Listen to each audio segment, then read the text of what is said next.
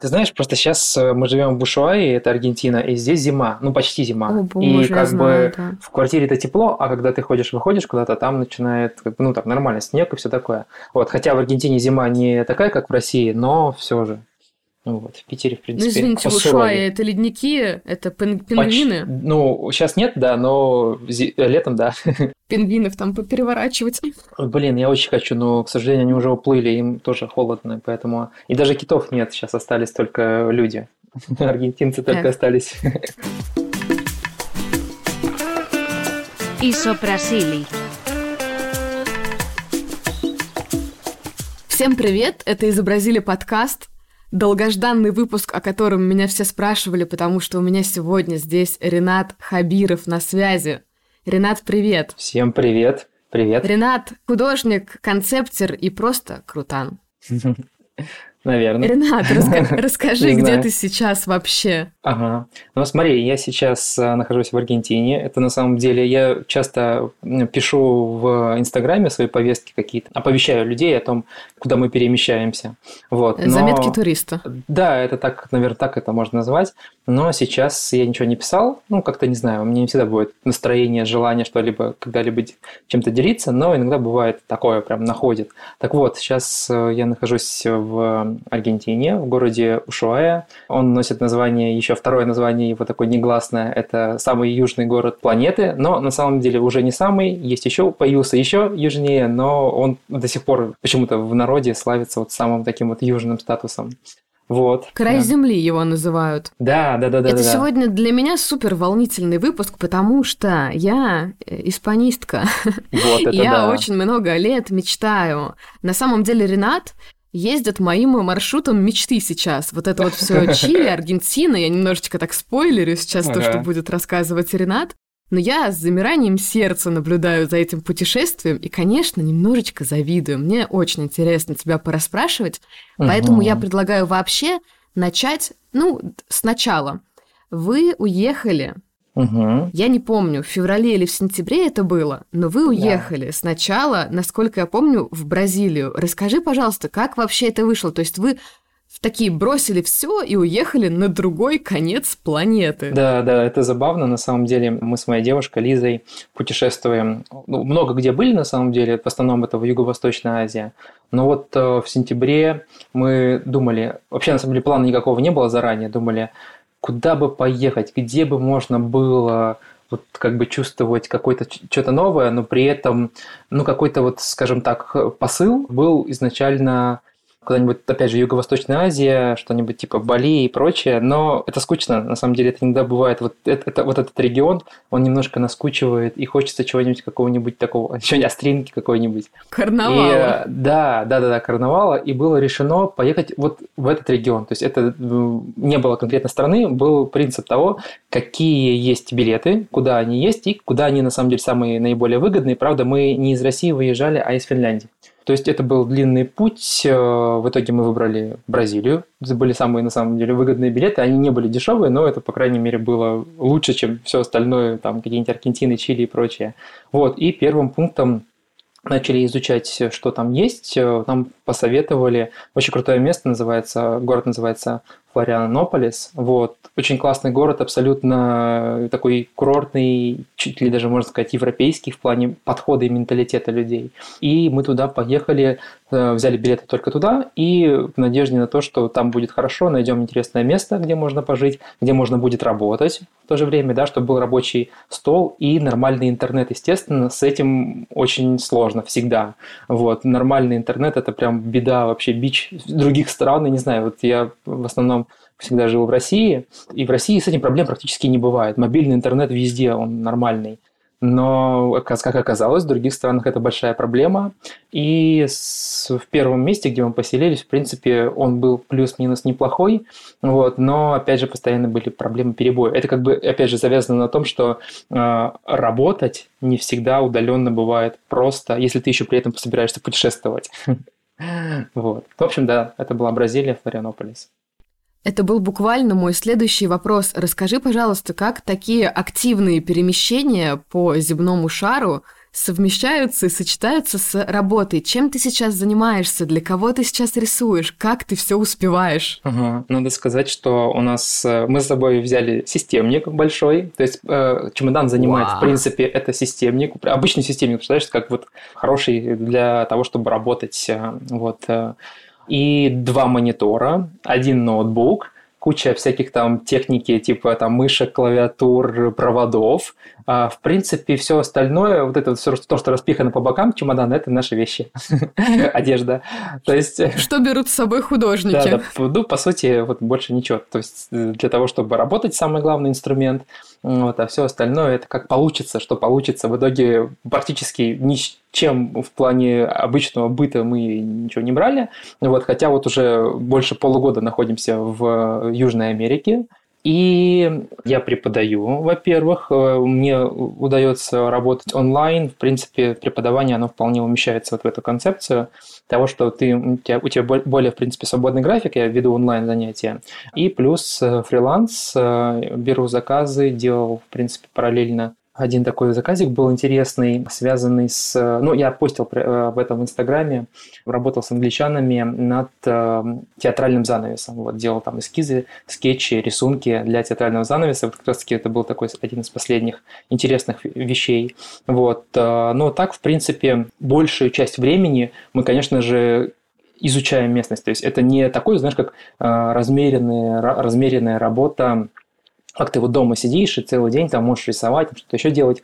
Здесь э, половина времени занимает просто, во-первых, изучение местности, потому что всегда она разная. Мы уже посетили больше, ну, не больше, да, три страны, большие страны, Чили, Аргентину и Бразилию.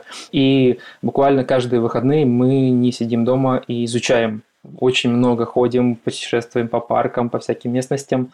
И, конечно же, новая среда налагает большое количество э, сложностей и вопросов наверное, тоже, возможно, был какой-то из вопросов для меня подготовленных, но сразу скажу, что общение, самое главное, коммуникативные вот эти вот моменты, да, это одно из самых сложных вещей здесь, э, в Латинской Америке, потому что тот коммуникативный аппарат, которым мы владеем, там, русский язык или английский язык, тут не везде прокатывает. И это прям вот как, как, вот, как в Китае, знаешь, когда приезжаешь туда, там никто не говорит по-английски, никто не говорит, естественно, по-русски, и это сложно. То есть здесь то же самое, особенно там в Бразилии, допустим. Там все говорят по-португальски, и если ты не знаешь языка, ты прям оказываешься в очень большой проблеме. Единственный плюс, что хотя бы латинские буквы это вот спасает, то, что ты хотя бы там, ну, не знаю, название можешь прочитать и примерно так сказать, как ты это можешь своим произнести. Так там еще и бразильский и португальский сильно отличается от португальского О, да. португальского. Да, да, да, да. Я на самом деле, когда был в Португалии, мы были в Португалии, и я не чувствовал вообще никакого дискомфорта, потому что в Португалии все говорят отлично на английском языке, ну, по крайней мере, туристический сектор. В Бразилии абсолютно другая картинка. Там туризм внутренний в основном. И, ну, внутренний, я имею в виду внутри континента и внутри самой Бразилии сам наиболее развит.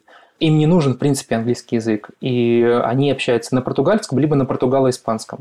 А бразильский, португальский, он классный, мне он очень понравился, мы его учили с преподавательницей из Аргентины, э, русскоговорящий. И он очень крутой, я его прям очень сильно люблю. люблю. В отличие от португальского оригинал, он гораздо более такой вот певучий, он, э, он такой музыкальный, и он, он свой, да, там, конечно такая большая страна не могла не породить своего акцента, своих словечек, какого-то своего вайба бразильского, и вот изучение, в принципе, языка, это, на мой взгляд, вот часть э, общего контекста этнографического такого, да, для меня, в принципе, эта поездка – это изучение еще и этнографии в купе с э, изучением культуры, языка, гастрономические всякие штуки, туризм, э, какой-то ментальность людей. Это все очень большая, на мой взгляд, копилка. То есть это как бы эта информация накопится в тебе, и потом в дальнейшем она может быть э, как-то переосмыслена. Ну, и в принципе, расширение кругозора – это всегда круто. Я очень люблю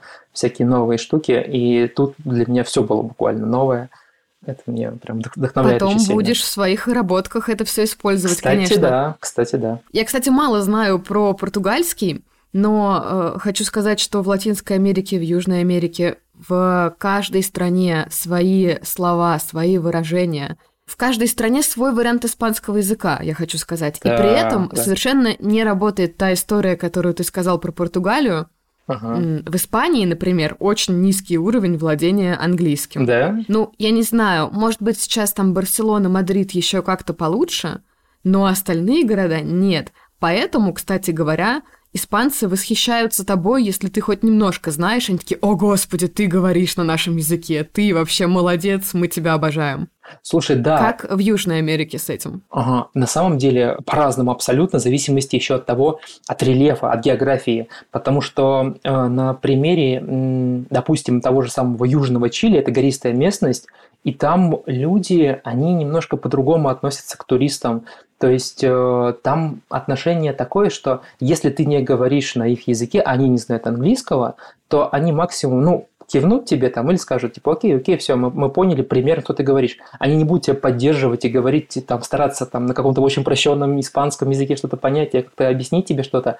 Там люди такие более, знаешь, суровые, какие-то такие вот, э, более атомизированные, ну, типа того, да. Ну, а хотя они там не совсем прям такие похожи на горцев, но, допустим, там индейцы там точно есть, и они достаточно, достаточно суровые. Мапуче там, да? Да, да, да, да, да, там мапуче.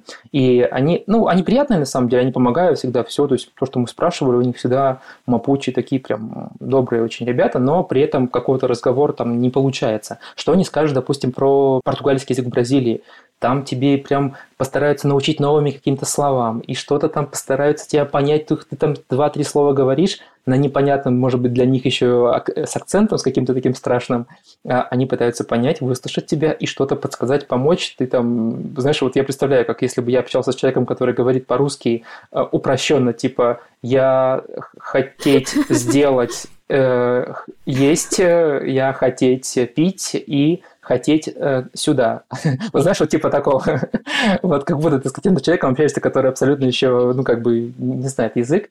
И да, некоторые люди с пониманием, некоторые пытаются помочь, а некоторые как бы просто вот так кивают. Ну, есть такой снобизм на самом деле и в отношении а, английского языка, допустим, носители языка там, из США, из Англии, тоже, вот, если ты не знаешь э, идеально английский, они будут с тобой общаться как-то так, очень отстраненно, кто-то, опять же. А кто-то, кто без снобизма, будет тебе что-то подсказывать, помогать, ну, помочь. Видно, что если видишь, что ты пытаешься это сделать. Потому что, мне кажется, изучение любого языка – это прям такая сложная история, то нужно погрузиться культурно, ментально и не, не только запомнить, заучить конструкции, потому что если ты психологически не готов на контакт с человеком, да, на контакте, то у тебя и не получится вот этого вот быстрого изучения языка, оно будет просто медленнее и и, ну да, дольше. Язык это инструмент коммуникации в да, первую очередь, да, конечно безусловно. же. Но по моим ощущениям, как будто вокруг испанского вот этого снобизма меньше, чем вокруг английского. Могу ошибаться, может быть, это только мой опыт, но у меня угу. вот такой он. Знаешь, возможно, возможно, да. Я не знаю насчет всех. Я, опять же, не общался так много с людьми на испанском языке. Но мне кажется, все-таки, вот как в английском, существует универсальный испанский, такой интернациональный испанский, на котором говорят, ну, практически все. Базовый, ага. Да, да. А вот, а и существует какой-то вот внутри диалектический свой испанский, на котором общаются, там, допустим, чилийцы говорят, что если ты, допустим, разговариваешь быстро на каком-то, с каким-то другим, там, аргентинцем, допустим, ты можешь его не понять, потому что ты владеешь немножко своим каким-то да, своим вариантом испанского. Вот я понял, что в эти дебри я лезть точно не буду, э, общие какие-то слова запомню, но, опять же, в будущем знание испанского языка – это прям крутое преимущество. Много стран говорит на испанском, на португальском тоже. Ну, они, честно говоря, чуть-чуть даже похожи. Поэтому для меня просто вот даже изучить хотя бы на базовом уровне – это прям хороший, хороший вход во всю вот эту вот латинскую семью языков, там испан... Э, французский, итальянский, это все уже будет более понятнее и ближе. Поэтому да, это, это, это крутая опция. Приятные для меня слова. Приятные. Да, да. Так это же круто. Приходите к нам в испанский, у нас э, хорошо.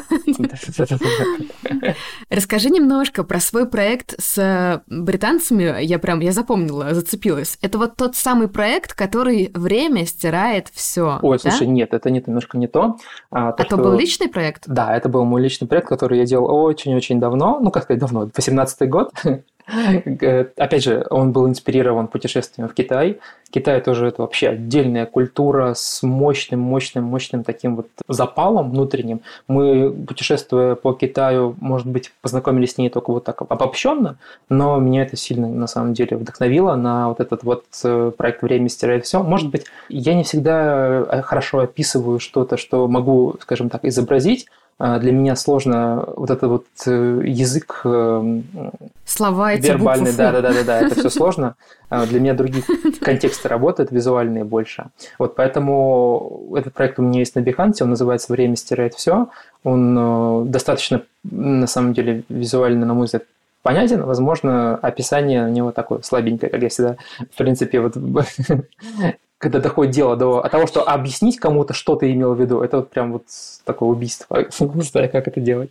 Хочу сказать, что в 22 году этот проект для меня по-новому зазвучал. Я думала, что А? он вот тогда был сделан. Да, есть в А этом что-то. Он просто был выложен в 22 году, наверное, может быть, как-то что-то с чем-то сов- совпадает. Да-да. Вот. А то, что было для англичан, это было на самом деле в основном такая история про тоже про Россию, кстати. Проект э, назывался Борис Годунов. Э, Это была опера, поэма Пушкина, которая была потом написана, переложена в оперу. И в, на в новом прочтении, да, в современном э, опере Лас- Ласкала в Милане, она была поставлена в этом году.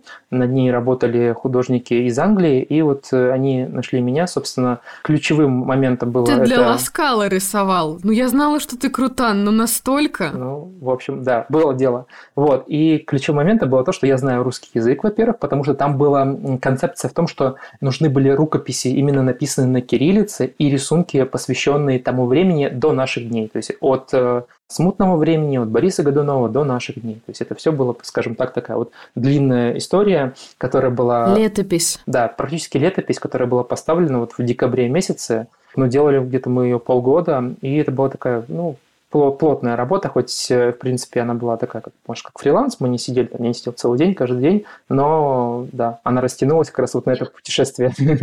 Я уточню. Поставили эту оперу в декабре 22 года, да?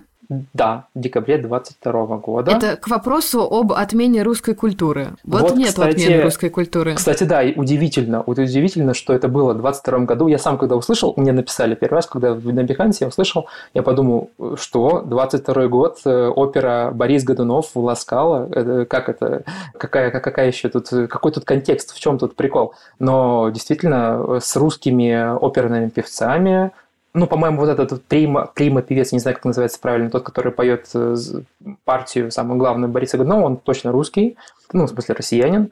И, насколько я понимаю, никакого там, никаких проблем с этим не было, да. И даже, даже английские художники, которые, ну, которые, э, скажем так, занимались общей концепцией все визуальной, вот, они даже как- как-то немножко начали изучать русский язык, какие-то слова учили.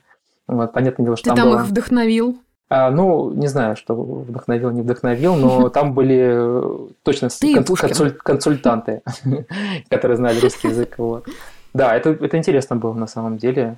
И, и, ну, опять же, в контексте 22 года это было необычно. Ну, у меня просто голова взорвалась, когда ты сказал об этом. Слушай, это очень круто. Да. А есть, ну, конечно, есть разница, но мне просто хочется от тебя услышать, в чем. Вот рисовать для театра и рисовать для игр, например. Ты обычно Кстати, для игр рисуешь. на самом деле вообще, честно говоря, разницы... Вот если брать глобально, по большому счету, я очень много изучал э, концепты театральные мир, мироискусников, которые они делали для Дягилева, для балетов. А, Там многие художники работали, Сомов и Рерих, э, и, ну, и много-много всего, всех. Вот. А, По сути, это концепт, по определенной, по пьесе, да, по, по постановке. А, Тебе необходимо погрузиться в него, тебе необходимо придумать, а, бэкграунд, то есть декорации, тебе необходимо придумать, а, б, костюмы, и, возможно, еще какой-то там сопроводительный материал, пропсы, да, грубо говоря, как если брать из, э, из геймдева, да. А, Вот. У тебя есть э, та же самая абсолютно задача, только прикладная функция, другая. Театр, игры, кино, анимация, я не знаю, там, что угодно, там, перформансы, все что угодно. Это, по сути, концепт-арт, то есть есть концепт, есть арт, есть художник, есть э, там кто-то, кто все это дело контролирует, ну, по-разному, в общем, бывает. Так что преемственность абсолютно вот такая вот четкая линия. Я думаю, что и так со- современный театр, и так современные кино, игры, они все вот в таком же ключе. Может быть, там есть какая-то определенная специфика везде, по чуть-чуть. Там где-то это более классический репертуар по классическим произведениям, где-то это игры и больше там комиксы, там какой-то более подростковый вайб, а где-то это, ну, кино там тоже своя специфика, я думаю, там все, все понемножку есть. Но иными словами, стилистика меняется, а база, она одна. Да, да, да. Меняется стилистика, меняется инструментарий. Конечно же, раньше это делали там красками гуашью на бумаге, сейчас это может быть и красками гуашью на бумаге, и плюс оцифровано, и плюс э, там в 3D, и плюс э, во сколько там, любую, возьмите сейчас там нейронки, пожалуйста, я думаю, сейчас генери, генерируют спокойно костюмы в нейронках. Смотрите, какое качество они, они выдают там на том же, на том же Папе Римском, отлично видно. Ну, я помню, ты, ты понимаешь, о чем я говорю, о том меме, э, который сейчас да, там, да, да, да. Угу, в костюме Баленсиага. Слушай, а ты в традишке рисуешь? Ты сказал про гуашь, мне стало интересно. Да, на самом деле я с этого начинал. Я, в принципе, как бы себя даже себя больше хотел бы позиционировать как художник традиционного такого подхода, да, который рисует руками, ну, понятно, руками не на планшете, а вот прям напрямую, медиум такой, знаешь, от руки на бумагу или там на что-то. Вот, и э, с этого начинал, и это, это не забрасываю, стараюсь параллельно вести, потому что на самом деле скилл такая вещь, э, долго не работая в определенном медиуме, в определенной технике, технологии, ты начинаешь ее забывать, она начинает немножко от руки отходить. И да, это сложно иногда бывает вернуться через там сквозь какое-то время, через какое-то время все бывает немножко вот забывается. Это нормально. Как и язык также забывается. Конечно, чтобы рисовать, надо рисовать. Как, Я занимаюсь йогой, и там Ага. И там, э, если ты хочешь стоять на голове, надо стоять на голове, условно говоря. Другие упражнения не помогут в этом. Да. Ну, вот так. Да, да, да, да. Или, по крайней мере, стараться это сделать. Во всем вот этом великолепии, вообще без иронии, не побоюсь этого слова, Твоя любимая часть какая? Окружение, костюмы, театральные пропсы. Угу. Ты знаешь, я, я работал в разных сферах. Мне на самом деле вообще нравится попробовать все. Я вот такой принцип попробовать в разных себя ипостасях, в разных ну, я не говорю прям, знаешь, сегодня я там рисую, а завтра я прыгаю с парашюта, потом работаю в цирке. Не настолько все, но... Да почти ты вон по джунглям скачешь там. А, ну, это, да, это как бы попробовать, но не обязательно уходить в джунгли, прям жить в лес. Да, э, и в, в анимационной сфере я какой-то опыт имел. И могу сказать, что вообще-то, если универсально смотреть на вещи, да, то есть если брать какой-то, не уходить в глубину, да, вот если, допустим, брать окружение, это вот такая большая яма, в которой можно начать закапывать, закапывать, закапывать и докопаться до там вообще до какой-нибудь там супер-супер глубин, которые никогда на поверх... поверхностно человек не увидит. То есть когда мы что-то обсуждаем, какой-то продукт готовый, творческий, мы его, как зритель, смотрим на поверхность, мы не копаем как там сценарист, сколько там он смотрел, сколько у него было там сюжетных арок изначально и сколько он задумывал в своей голове. Мы видим это, скажем так, в некий поверхностный контекст. То же самое анимация. Это очень сложная индустрия, сфера, в которой можно, если копать, там куча-куча профессиональных каких-то моментов, которые есть у, у которые знают профессионалы, но которые поверхностно не видны. Вот. И мне, по большому счету, э, нравится, там, допустим, во что-то копнуть, посмотреть, если это интересно, то дальше-дальше можно ниже, ниже, ниже, глубже, глубже глубже копать, и это интересно. То есть человек, который сфокусирован на какой-то вещи, который профессионал в чем-то одном, он, конечно же, лучше, чем человек, который вот там везде прошелся по всему, но при этом ничего там сильно не скажем так, не копнул, но у него задачи другие. То есть, допустим, режиссеру нет необходимости э, уходить там, в сценарное искусство так глубоко или, допустим, быть оператором прям крутым. Если это общий какой-то продукт, то, в принципе, можно э, и быть, э, как бы контролировать весь процесс и держать, скажем так, общую концепцию в направлении, в котором тебе необходимо. Ну вот, наверное, да. То есть, если брать конкретные области прикладные, да, в том же самом рисовании, как и ну, во-первых, я люблю экспериментировать. Это соединение, может быть, нескольких каких-то направлений. Это тоже... То есть сейчас мне кажется, что, в принципе, в искусстве а, много вещей уже достаточно глубоко и хорошо показаны. А не хватает, возможно, на вот именно на границах того или иного жанра, того или иного искусства, возможно, вот там еще остались какие-то вещи, какие-то проблески, которые э, не были, может быть, так, так очевидно затронуты, показаны. Как, так же, как и в науке. Наука сейчас идет вот по направлению не конкретно там, там физика, математика, а вот на, на границе, на стыках, на стыках жанров. На стыках наук э, появляются как раз-таки самые новые интересные передовые открытия. Физика, математика – это мой какой-то детский кошмар, что-то на стыке. Мой тоже. Слушай, а давай проведем пример вот на стыке именно в изобразительном искусстве.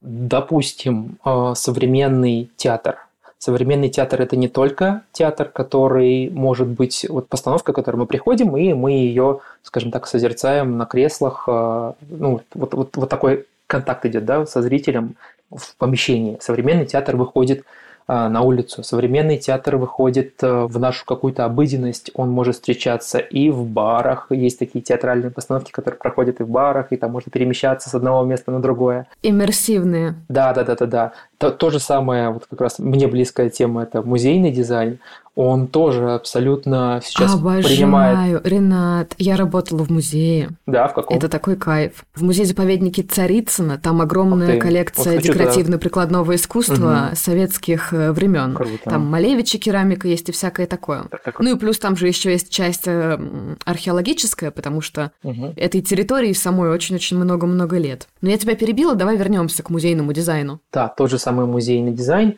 он э, он по-разному может подавать ту или иную тему, те или иные экспонаты.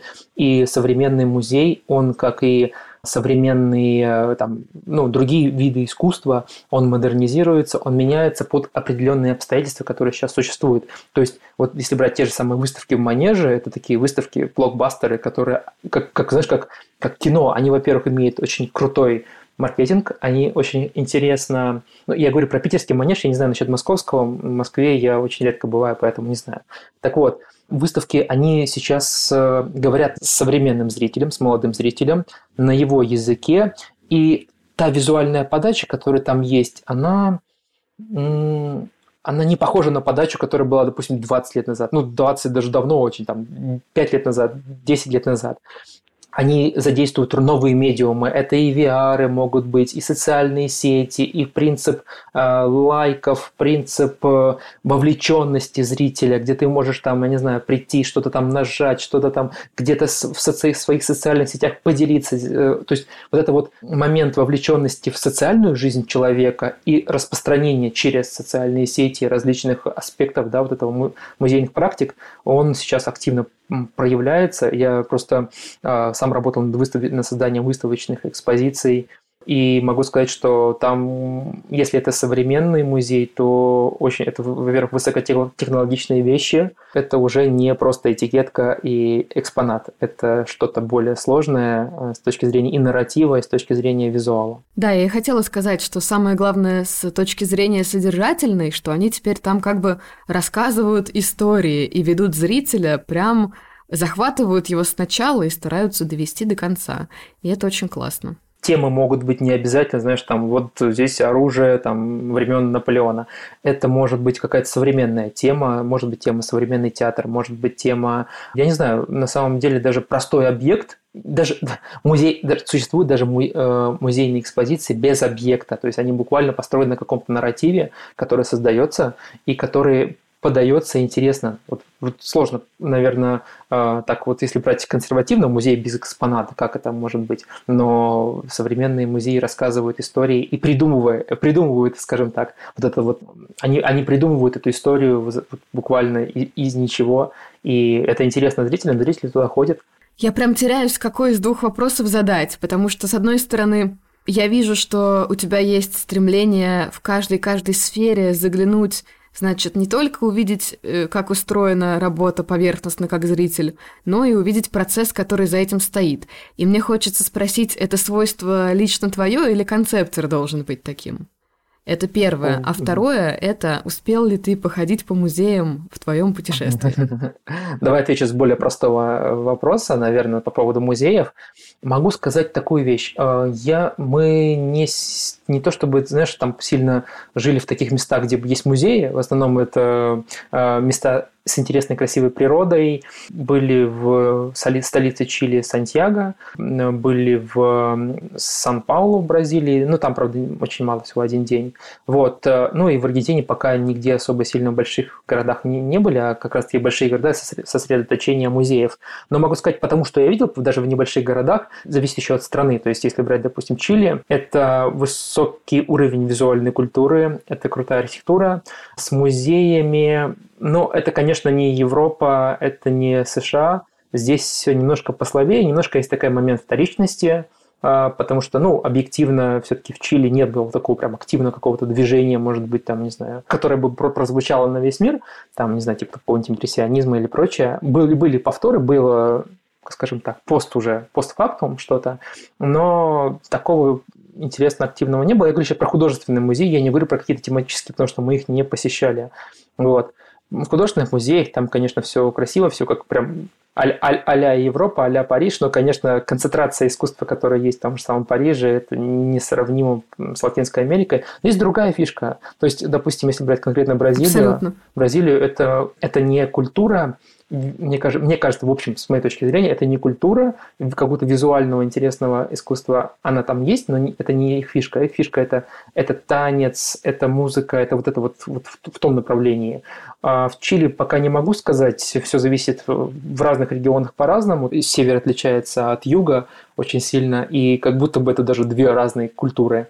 Вот. А расскажи, чем отличается? А отличается тем, что север это как будто, вот я не знаю, это может быть моя такая очень плоская концепция мира, но мне кажется все-таки если брать от экватора, э, чем севернее, если вверх брать, чем севернее страна, тем она более развита, это, допустим, взять скандинавские страны и э, там, или там США. А если вот так перевернуть от экватора вниз, посмотреть, то чем южнее, тем, чем более холодная страна, тем она тоже более развитая.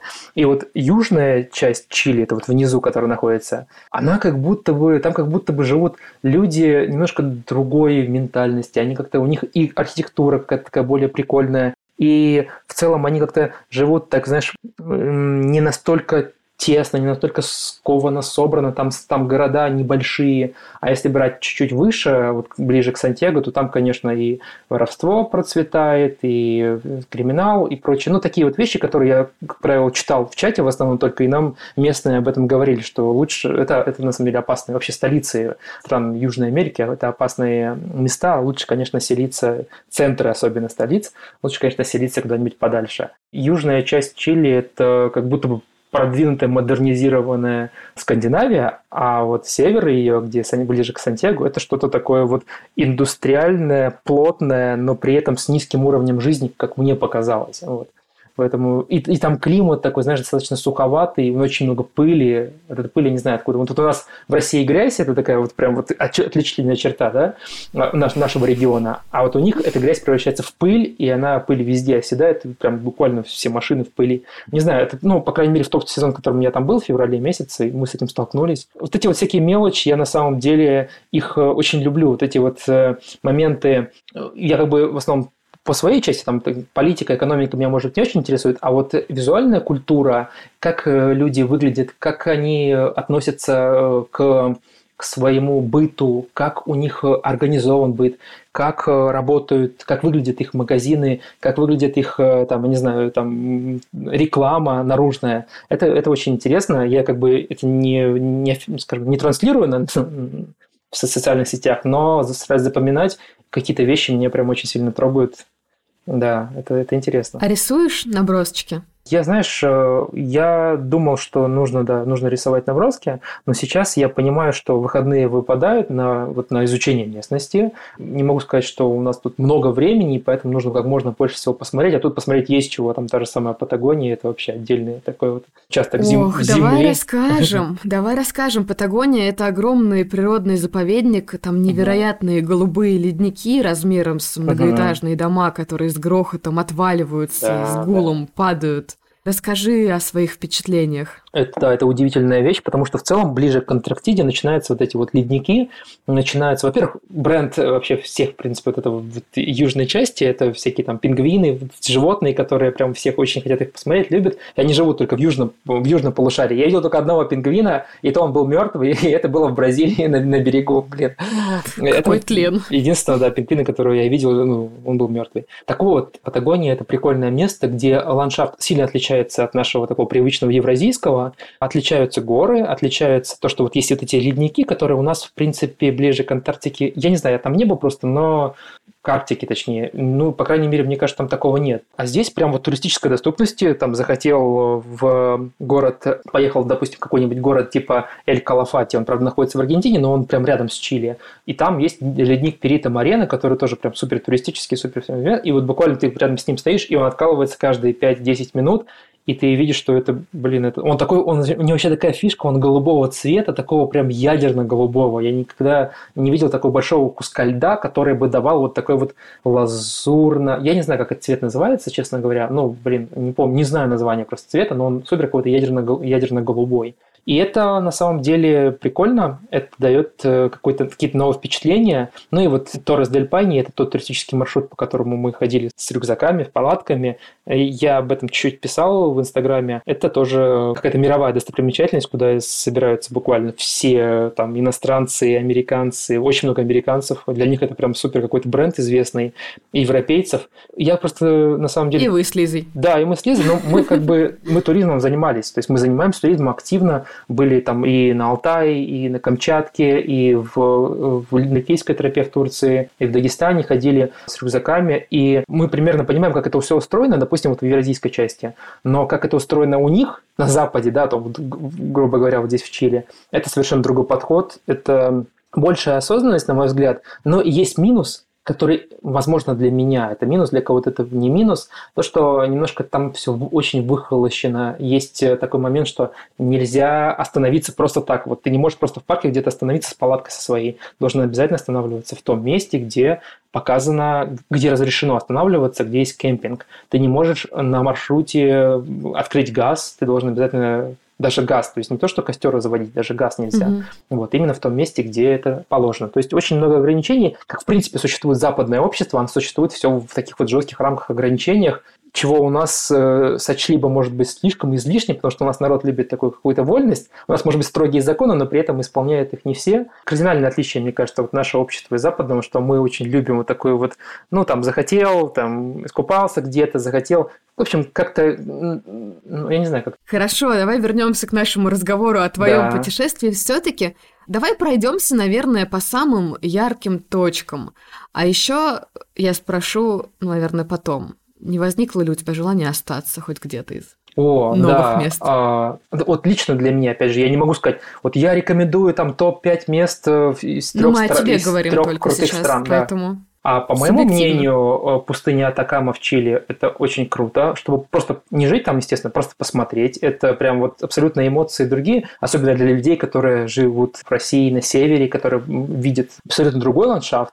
Честно говоря, вот сама пустыня похожа на, если брать обратную аналогию, я, в принципе, жил долгое время в районе Тундры, тундровая вот эта вот область, э, город Новый Уренгой, Тюменская область. Это похоже, то есть тундра – это снежные вот такие вот э, дали, да, такие, а пустыня – это вот то же самое, только пустыня, ну, песочная, песочная и скалистая. Она цветет раз в четыре года, знаешь? Наверное, да. Я, я видел Розовыми небольшое... цветами какими-то вообще да, бесподобно. возможно, ну, мы попали туда в сезон дождей, кстати, как, как ни странно, и некоторые вещи были закрыты. Они не готовы, как правило, вот люди, которые живут там, они не готовы к сезонам дождей всегда, потому что эти сезоны дождей бывают редко, и все дороги были перекрыты, потому что просто какие-то оползни начались.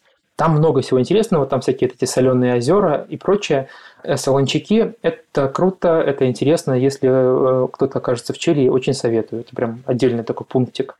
Потом, а, опять же, тот же самый юг Чили – это просто поразительная вещь. Насколько благополучно и интересно там живут люди, насколько это отличается от э, другой Латинской, Южной Америки, да. Чили же самая развитая экономически страна, там же Вообще, вот это чудо да. экономическое. Да, я не знаю насчет, как это чудо, в принципе, сработало у них, да, но действительно это... Я тоже только название знаю, Ренат.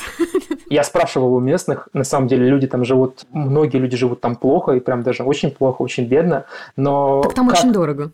Там, да, там очень дорого. Я могу сказать, там, как в Европе, примерно стоимость жизни, если жить там, жить нормально. То есть можно, конечно, понять, в какой-то поселиться типа а-ля фавелла, ну, там, не фавелла, там какие-то свои дома. Так вот, а, юг Чили – это вот район Патагонии, район озер, прям супер благополучные места, супер классные, крутые и, ну, очень дорогие, да. То есть жить там, конечно, долго, если не имея там, может быть, работы и не нормального заработка даже, это будет, конечно, дороговато, но при этом могу сказать, что это прям вот вторая Скандинавия, если брать, вот я очень люблю Финляндию, это вторая Скандинавия буквально по, по подходу, по, по климату даже чем-то похоже, но даже может помягче чуть-чуть климат. А третье место, э, слушай, не могу сказать какое-то третье, вспомни сейчас прям, ну, в Бразилии Я было- чувствую, что тебя. Бразилия впечатлила очень сильно. да, да, то есть вот эти вот, вот этот вот островок, остров, на котором мы жили, Флорианополис, он классный, но не могу сказать, что что-то там прям супер оригинальное я видел в плане того, что то, чтобы отличалось, э, я не знаю, от какой-нибудь там Юго-Восточной Азии, где чуть-чуть чем-то похожий такой субтропический климат. Не могу сказать, что там чем-то отличалось, но там очень, кру- очень прикольные люди, очень добрые, доброжелательные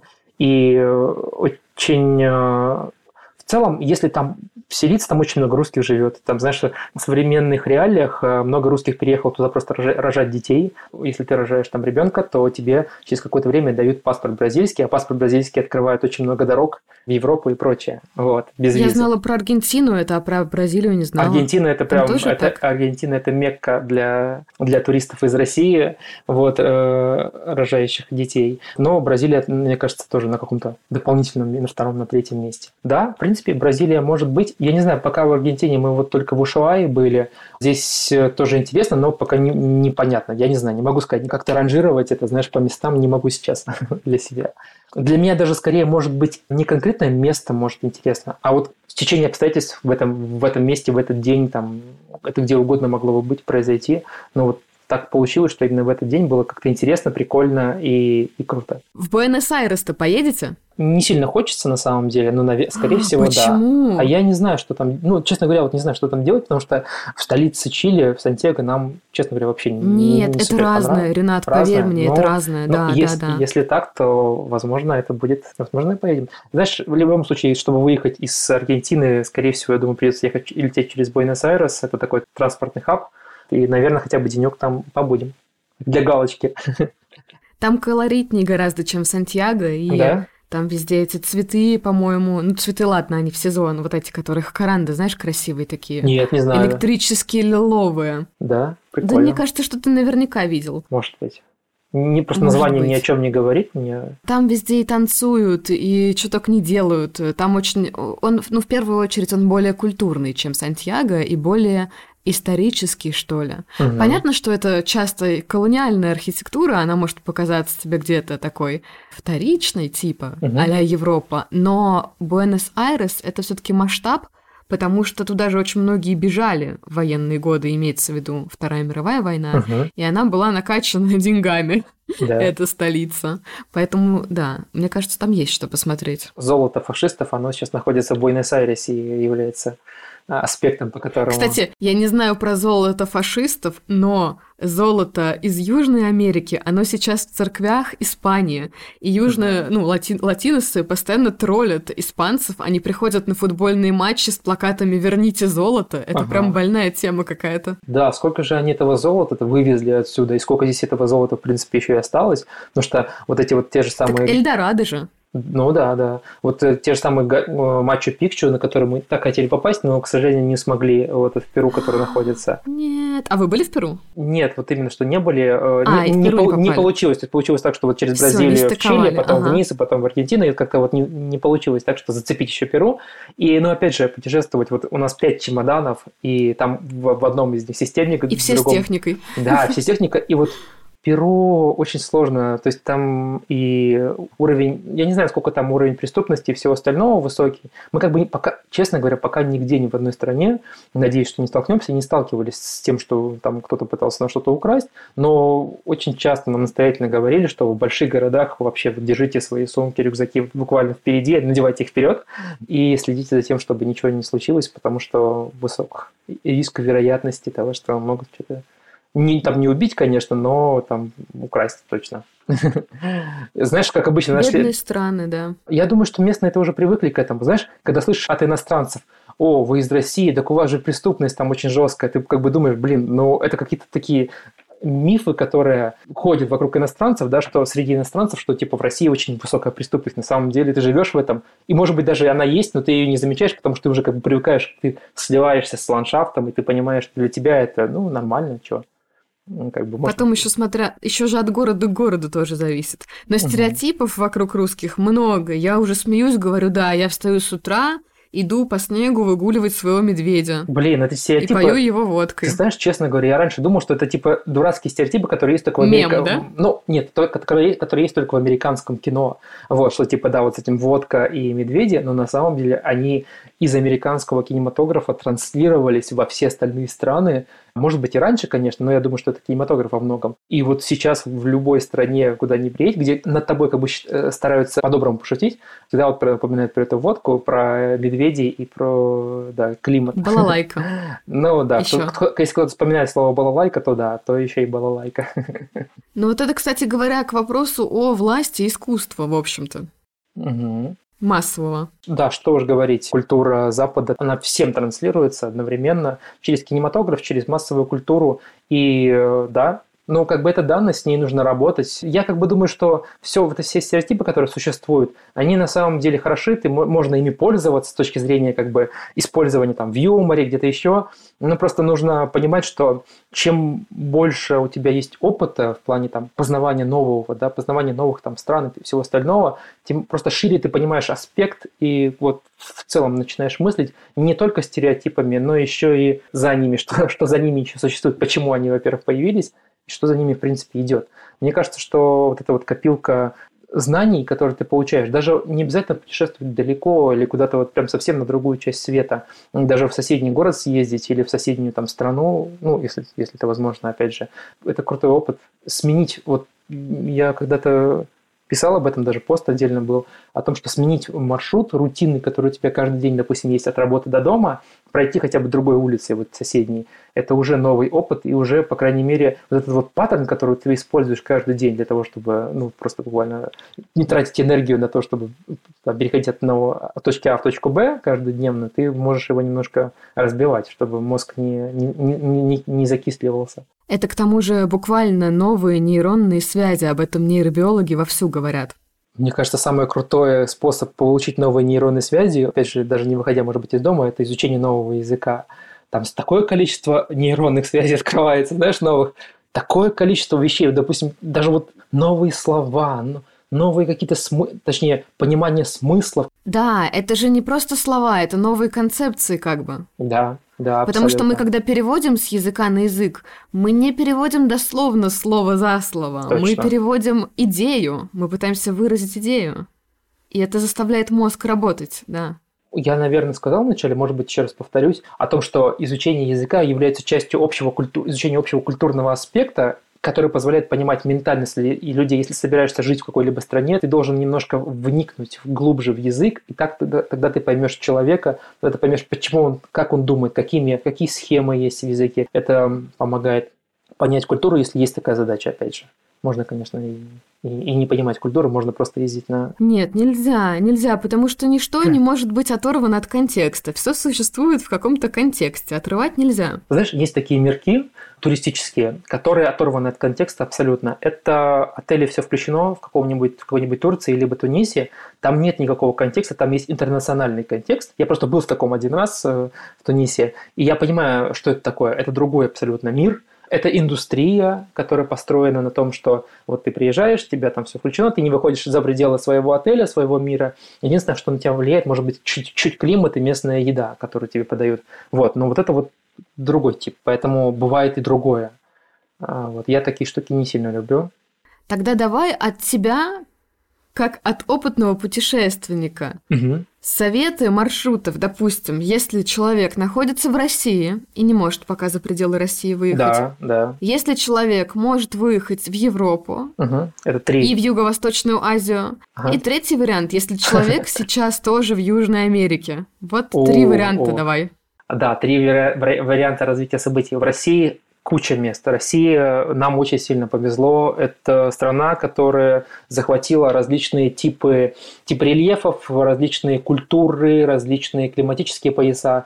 И это в тех местах, по крайней мере, в которых я был и о которых я слышал, могу назвать вот из самого, на мой взгляд, крутого и доступного это Северный Кавказ, в том числе, в частности, Дагестан. Очень крутое место, очень, на мой взгляд, недооцененное. Туда немножко боятся ездить, но на самом деле там все спокойно, все здорово.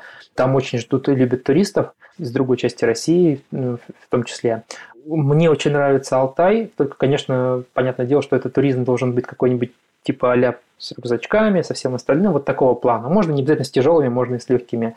Горный Алтай – это очень классная картинка, и это очень доступно, по крайней мере, если брать в контексте всех остальных приключений. Есть Камчатка, она подороже. Камчатка очень крутая, туда лететь очень долго, далеко, там нет практически нормальной, э, нормальной логистики перемещения, ты должен путешествовать там лучше с группой, с каким-то коммерческим походом, но это вообще отдельная, кар- это, это прям вот куча, куча, Смотреть, куча, куча. чтобы медведь тебя не съел. Блин, ну вот это, кстати, да. Я думал раньше скептически к этому относился. Ну, типа, да, ладно, там медведи, какие-то медведи. Там постоянно жрут людей медведи. Там постоянно едят людей медведи, да, это правда. И действительно нужно путешествовать с людьми, знающими рельеф и местность. В России три места, по крайней мере, именно для, как бы, смотря какой вам отдых интересен, если там культурный отдых, то Ну, это мы одно. как раз говорим такой, про дикарем. Да. Вот. А Твой если, формат. да, если брать, э, так ты говорила, Юго-Восточную Азию, либо ближайшие страны, Грузия прикольная страна, тоже, можно сказать, отне- отнести это к Кавказу, я назвал Северный Кавказ, но Грузия – это Южный, Южный Кавказ, это тоже круто, это очень гостеприимно, это очень вкусно. Вот. И как бы не супер дорого.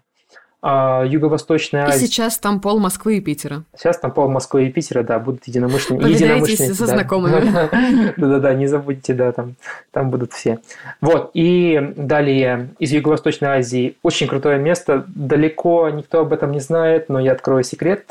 Крутого места – это Филиппины. Это очень крутая страна, недо- недооцененная массовым туристом. Это не Таиланд, абсолютно никакой, хотя находится как будто бы рядом. Но Филиппины, все эти острова, это просто райская картинка. Это одно из тех мест, которые я, в принципе, могу вот, э, вспомнить. Вот из всех путешествий могу вспомнить Филиппины как такое место, где можно просто отдохнуть очень круто.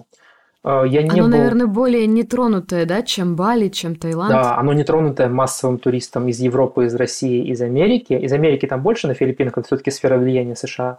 Но, по крайней мере, нет вот этого массового туриста пока что. По крайней мере, вне сезона то точно там никого нет. И там люди не испорчены массовым туристом. Там нет вот этой вот, знаешь, как в Турции или в Таиланде индустрии под туриста рассчитана, где люди еще э, немножко аутентичные, такие вот более как бы живут там своим бытом. Хотя таких мест осталось на самом деле не так много. Круто. Ну да, вот, наверное, ну, Турция, в принципе, Турция прикольная, всякие там Анталии, ликийские тропы, это, это здорово тоже, там, там буквально Потому что вся древняя. Греция в Турции. Ну, помимо Греции, да, она еще и в Турции тоже, то- тоже есть, как минимум, это тоже интересно, всякие там раскопки, и действительно, Тур- часть Турции это прям совсем такая эллинистическая, древняя. Вот, а если брать... Античная. Античная практически. А если брать Латинскую Америку, если кто-то находится сейчас здесь и есть возможность сюда прилететь, то, ну, вообще, на самом деле, из- опять же, из трех стран я могу советовать, опять же, Чили, если у вас достаточно денег, она действительно очень дорогая. Вот, но она благополучнее гораздо, чем все остальные страны, но она дорогая. И Чили, буквально вот весь юг Чили, любой, любой город, куда бы ни поселиться, не поселились, там прям буквально, если вы, вы работаете еще там, не знаю, в жанре пейзаж, то для вас это будет прям Мекка. Интересно, в принципе, в Бразилии, но там климат специфический, там не бывает нормальной зимы, а для нас, ну, по крайней мере, для меня, где, когда нет зимы, я просто не чувствую какого-то, как будто бы время, оно как будто остановилось, и оно вот идет одним каким-то таким, вот, знаешь, прямой линией. Нет вот такого Важна сезонность. Конечно, конечно. Я вот не понимаю, как можно без сезона. Даже когда я был в Бразилии, я чувствовал, что там была жара, там было все жара, но я чувствовал, что там зима, как будто бы. Потому что для меня это был декабрь, для меня это был э, ноябрь. ноябрь. Мандарины. Слушай, мандаринов не было, кстати. Как ни странно, не знаю, почему там нет мандаринов. Там арбузы. вот. А вы же Новый год там встречали? Да, Новый год там, блин, это, это забавно было. Это мы жили там с семьей, вот, практически в семье, и все, и все их традиции, все это увидели, это круто. То есть это буквально, это очень похоже на нашу, там, когда где собирается вся семья, все за большим столом, там, еда чуть-чуть, чуть-чуть даже похожа, тоже такая мясная. Вот, все ходят потом к пляжу, если есть близко э, море или океан, и прыгают через волны в белой одежде. Это интересная традиция. У нас э, выходят на площади, там взрывают петарды, тоже своя традиция. Это у них другая немножко. Ренат, может быть, есть что-то, о чем я тебя сегодня не спросила, а хотелось бы рассказать? Хм.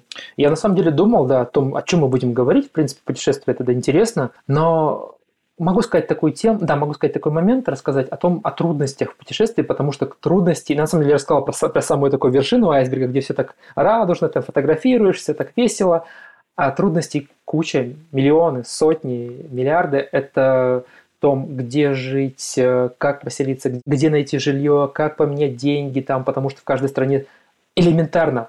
Мы были в трех странах, и в каждой стране своя розетка. Вот даже на таком элементарном уровне люди не могут просто договориться, чтобы сделать везде одинаковые вилки розетки. И вот этих вот сложностей, их на самом деле много, и перемещения э, по, по разным странам э, сопутствуют, там, сопутствующие риски в плане того, что твой багаж может не долететь, твой, там, допустим, такси ты не знаешь, как вызвать, у тебя нет наличных денег, потому что это не Евросоюз, где у всех деньги одинаковые, да, но я хочу сказать, что эти все трудности, они прям вот очень прям вот окупаются тем, что то, что ты здесь получаешь, ты, возможно, там, работ, э, там работаешь, все твои деньги уходят просто на путешествие, на то, чтобы переселить, там, купить билеты и все остальное, там, еду и прочее. Но то, что ты получаешь, это твой багаж, который с тобой будет навсегда. Это то, что ты навсегда с собой сохранишь, и в конце жизни, ближе к концу жизни, ты можешь сказать, что ты, по крайней мере, ты потратил время это не зря, свою молодость, ты видел много всего, ты можешь с чем-то сравнить, ты можешь, по крайней мере, прочувствовать опыт даже жизни в другой стране, и это, мне кажется, бесценно. Э, то, что я мог, допустим, потратить на какой-то, грубо говоря, карьерный рост или еще что-то, там, зарабатывание денег на что-то, а, оно, да, может быть, ушло на другое что-то, но, по крайней мере, я чувствую, что я получил больше, чем, чем, чем потратил. Вот, и это самый главный поинт всех путешествий, куда угодно, это получение новых знаний и нового опыта, и вот вообще багаж вот этих вот эмоций, которые впоследствии у тебя прям останутся с тобой навсегда. Ренат, я в твоем лагере. Окей. Надо путешествовать. Чем больше людей, тем лучше. Да, вербуем. Здорово. Мне кажется, это самое лучшее, что может быть в жизни. Как минимум, да. То есть, ну, как минимум, да. Как минимум, э, на первом месте может быть сама жизнь, а на втором месте это уже эмоции, которые ты получаешь от... Это же не только, знаешь, там ты увидел новую страну, ты еще там и съездил куда-то там, и скатился там с горы, и там где-то поднялся, где-то ты там попробовал там дайвинг, где-то еще что-то. Ну, опять по мере возможности, но ты можешь какие-то новые эмоции испытывать, чего ты не можешь, допустим, получить, грубо говоря, живя я в Питере э, живу, и там тот же самый дайвинг я не могу, потому что там просто этого нет. Вот, и серфинг и прочее. В Питере есть серфинг, но, в общем, другой немножко. А, да, это, это круто. Ренат, рубрика. Знаешь уже, наверное, я у знаю, есть я колода посмотрел, Таро. я посмотрел. Да, да. Ты гадаешь на картах С тебя Таро, вопрос. правильно? Ну, почти, почти. Мы вместе будем интерпретировать результат, но сначала с тебя нужен вопрос какой-то открытый. Это Мгм. может быть связано с темой нашего выпуска путешествия. А Мгм. может и не быть. Мгм, мгм.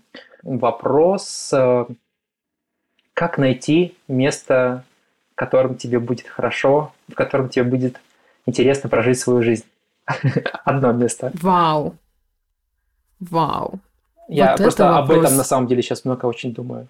Это еще, мне кажется, тема для отдельного выпуска, Ренат. Да, отдельная тема. О том, что везде свои плюсы, везде свои минусы.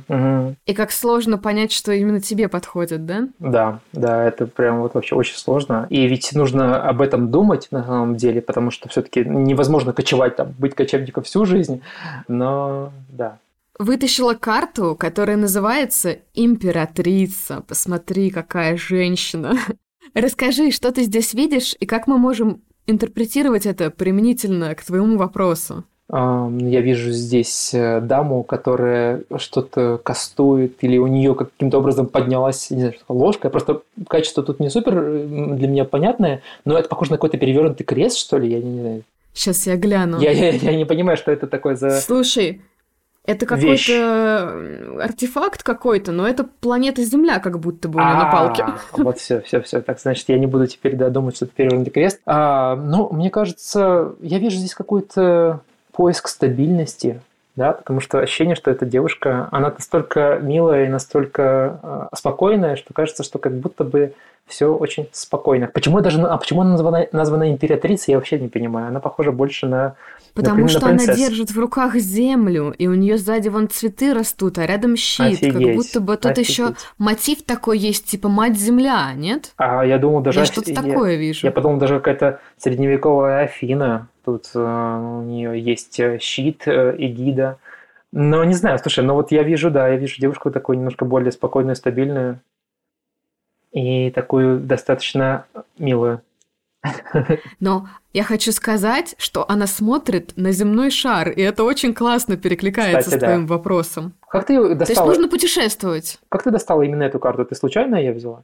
Да, Ага, а я ну всегда тогда- я мешаю и случайным образом достаю. Тогда это судьба. Это судьба. Нужно путешествовать. Карты говорят, надо ездить. Слушай, Надо ездить и смотреть. Мне кажется, ты у тебя когда был подкаст э, с э, Евгенией Черновой, там как раз таки тоже, она же, по-моему, тоже сейчас на Кипре где-то живет, и ей там круто, Да, прикольно. да. Так что э, еще один человек, Слушай, кто может Она посоветовать. такие фотки постит оттуда, что я ино- иной раз думаю, сейчас я все брошу Ага. На Кипр. и к Жене на Кипр, да. Идея классная. Там Да. хорошо. Все-таки Средиземноморье это. Блин, Это приятно. Это, это слишком идеальные условия, знаешь, слишком у Средиземноморья, особенно вот то, где там вот э, туда, где э, там, не знаю, Франция, там вот это все, это слишком, мне кажется, идеально. Тогда там как бы хочется поселиться где-нибудь на пенсии, и тогда уже это будет вообще супер. А пока по хардкору Южная Америка. Пока, да, пока ноги ходят, нужно немножко похардкорить. Вот. Я с тобой согласна. Ренат, спасибо тебе большое, что поговорил со мной, созвонился, несмотря на разницу во времени. Мгм. Было очень интересно послушать о твоих путешествиях. Желаю вам дальнейших успехов на этом пути. Буду Спасибо. следить за вами в Инстаграме. Мгм. Друзья, подписывайтесь на Рената в Инстаграме тоже, следите за его путешествиями. Мгм. Я оставлю ссылку на профиль в описании этого эпизода. Мгм. Ставьте лайки, обязательно подписывайтесь на телеграм-канал подкаста. С вами сегодня были Ренат Хабиров и Юля Воронина. До скорой встречи. Спасибо большое всем. До свидания. Isoprasili.